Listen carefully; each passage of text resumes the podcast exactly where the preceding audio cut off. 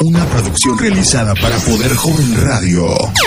La, evolución ha llegado a tus oídos. El concepto de opinión más optimista, espectacular, poco convencional, auténtico y único. Todo esto lo tiene Poder Joven Radio. Poder Joven Radio. Iniciamos. Muy buenos días al público en general. Hoy damos comienzo a nuestro programa Filosofía en línea Esperamos que esté disfrutando de este calorcito. Le deseamos un bello día. Me encuentro con los participantes del programa y son Estrada Carrillo y Rodolfo, Palma Javier Perla Cristel, Romero Méndez Mariana y su servidora Morales Méndez Gabriela.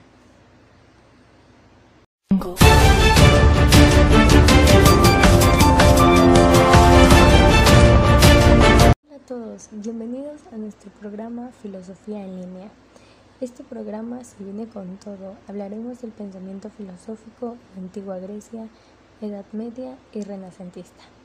En el primer capítulo abarcaremos el pensamiento prefilosófico a la filosofía clásica y a continuación mi compañero Rodolfo Estrada viene a desarrollar el subtema el pensamiento prefilosófico.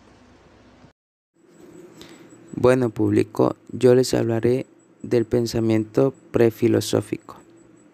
Bueno, aquí hablaremos de qué es mito, magia y religión, así también como las culturas procedentes al nacimiento de la filosofía. Para empezar, ¿qué es un mito? Bueno, un mito, como sabemos, son relatos que contienen una historia que puede situarse en un contexto cotidiano pero que es exagerada con el propósito de recalcar o enaltecer ciertas cualidades de la situación o los personajes. ¿Y qué es la magia?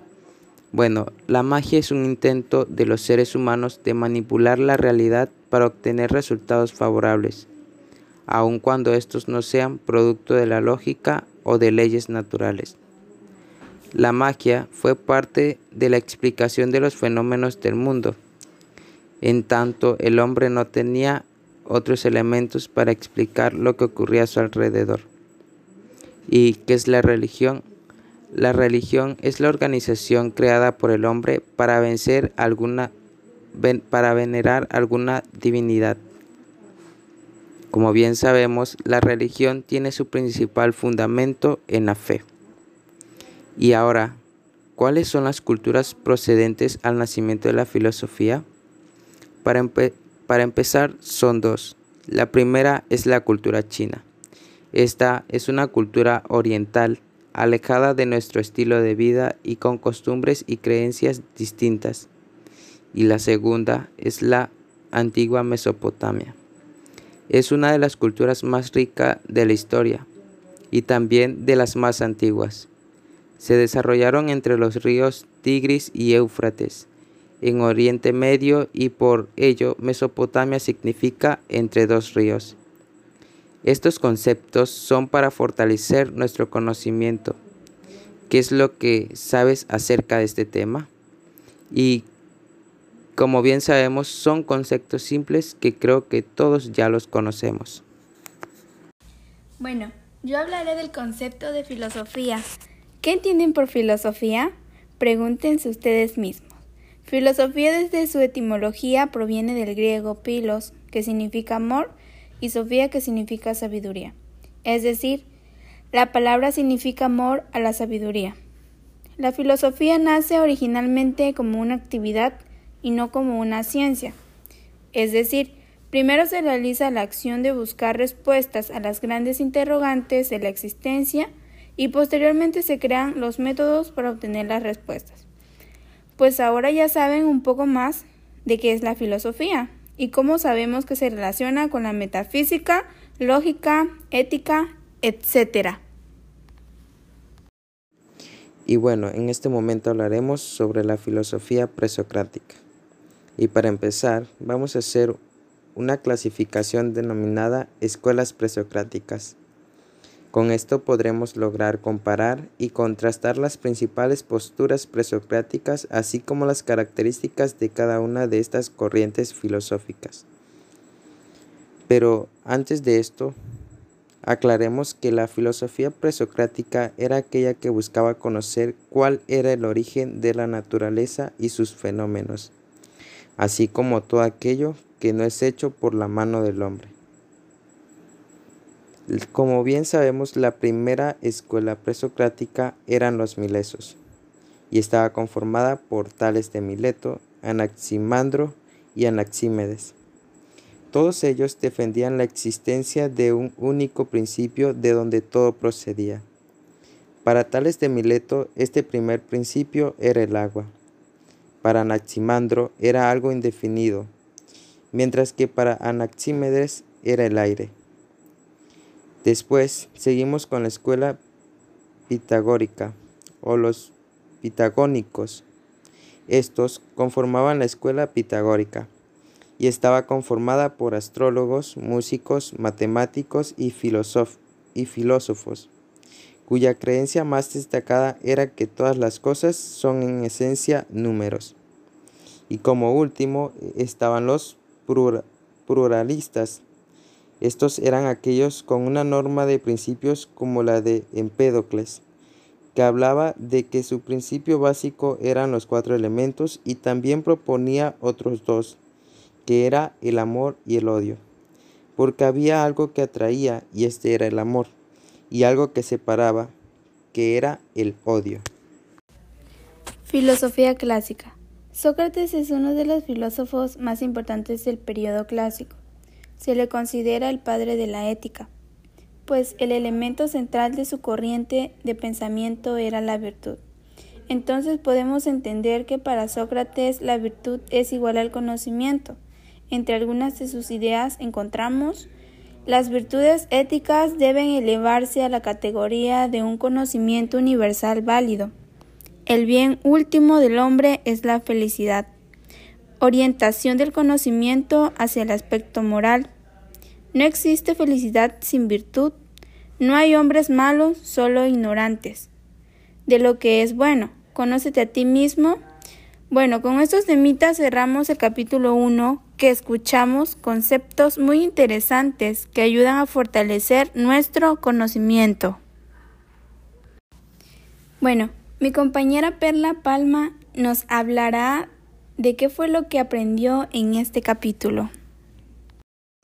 Bueno, lo que aprendí de este primer capítulo fueron los conceptos de mito, magia y religión y las primeras culturas precedentes al nacer de la filosofía el concepto de la filosofía que es el amor a la sabiduría, al saber.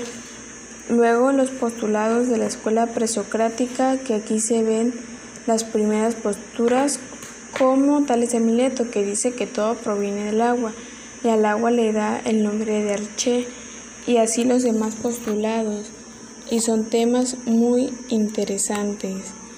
Y por último, en la filosofía clásica Sócrates, que es uno de los más importantes aquí, y su elemento más importante era la virtud. Estos temas son muy importantes para aplicar los principios generales que organizan y orientan nuestro conocimiento en torno a la realidad en la que vivimos.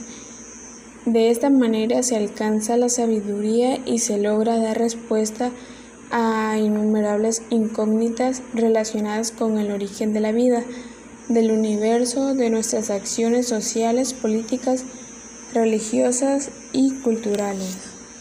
Muchas gracias compañera por aportarnos lo importante de nuestro primer capítulo en este programa.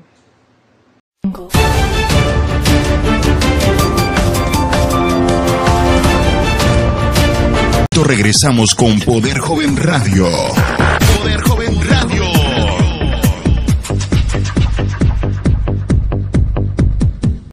Regresamos a nuestro programa e iniciamos el capítulo 2, llamado Filosofía Medieval al Renacimiento. A continuación, nuestro compañero Rodolfo viene a introducir el segundo capítulo con la filosofía medieval.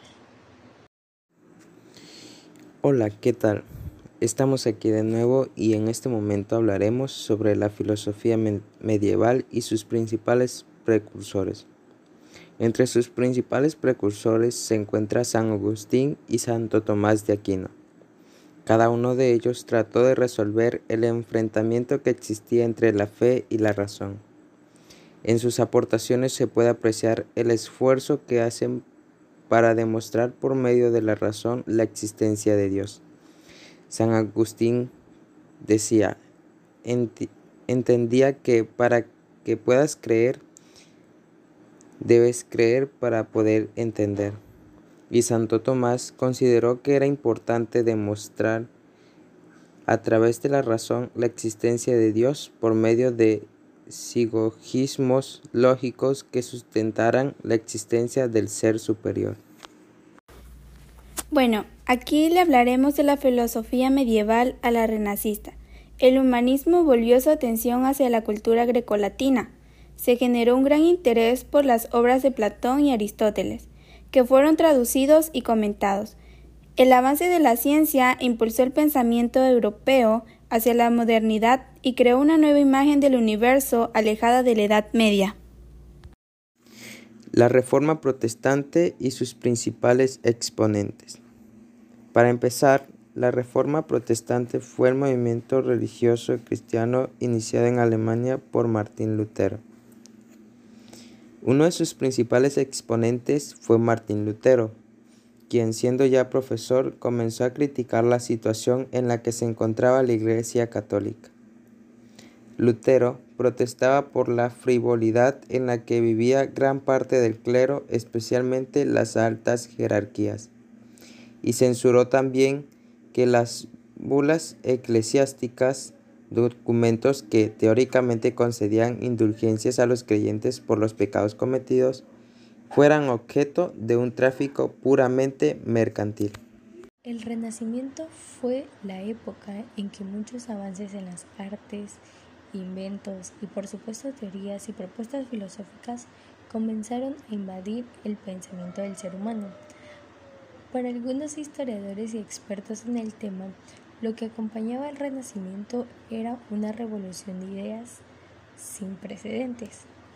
El contexto de la Edad Media la cual fue una época llena de injusticias sociales, sin avance científico, censura de conocimiento y libertad de pensamiento, ya no pudo lograr sostener tan pesada carga de control a la población.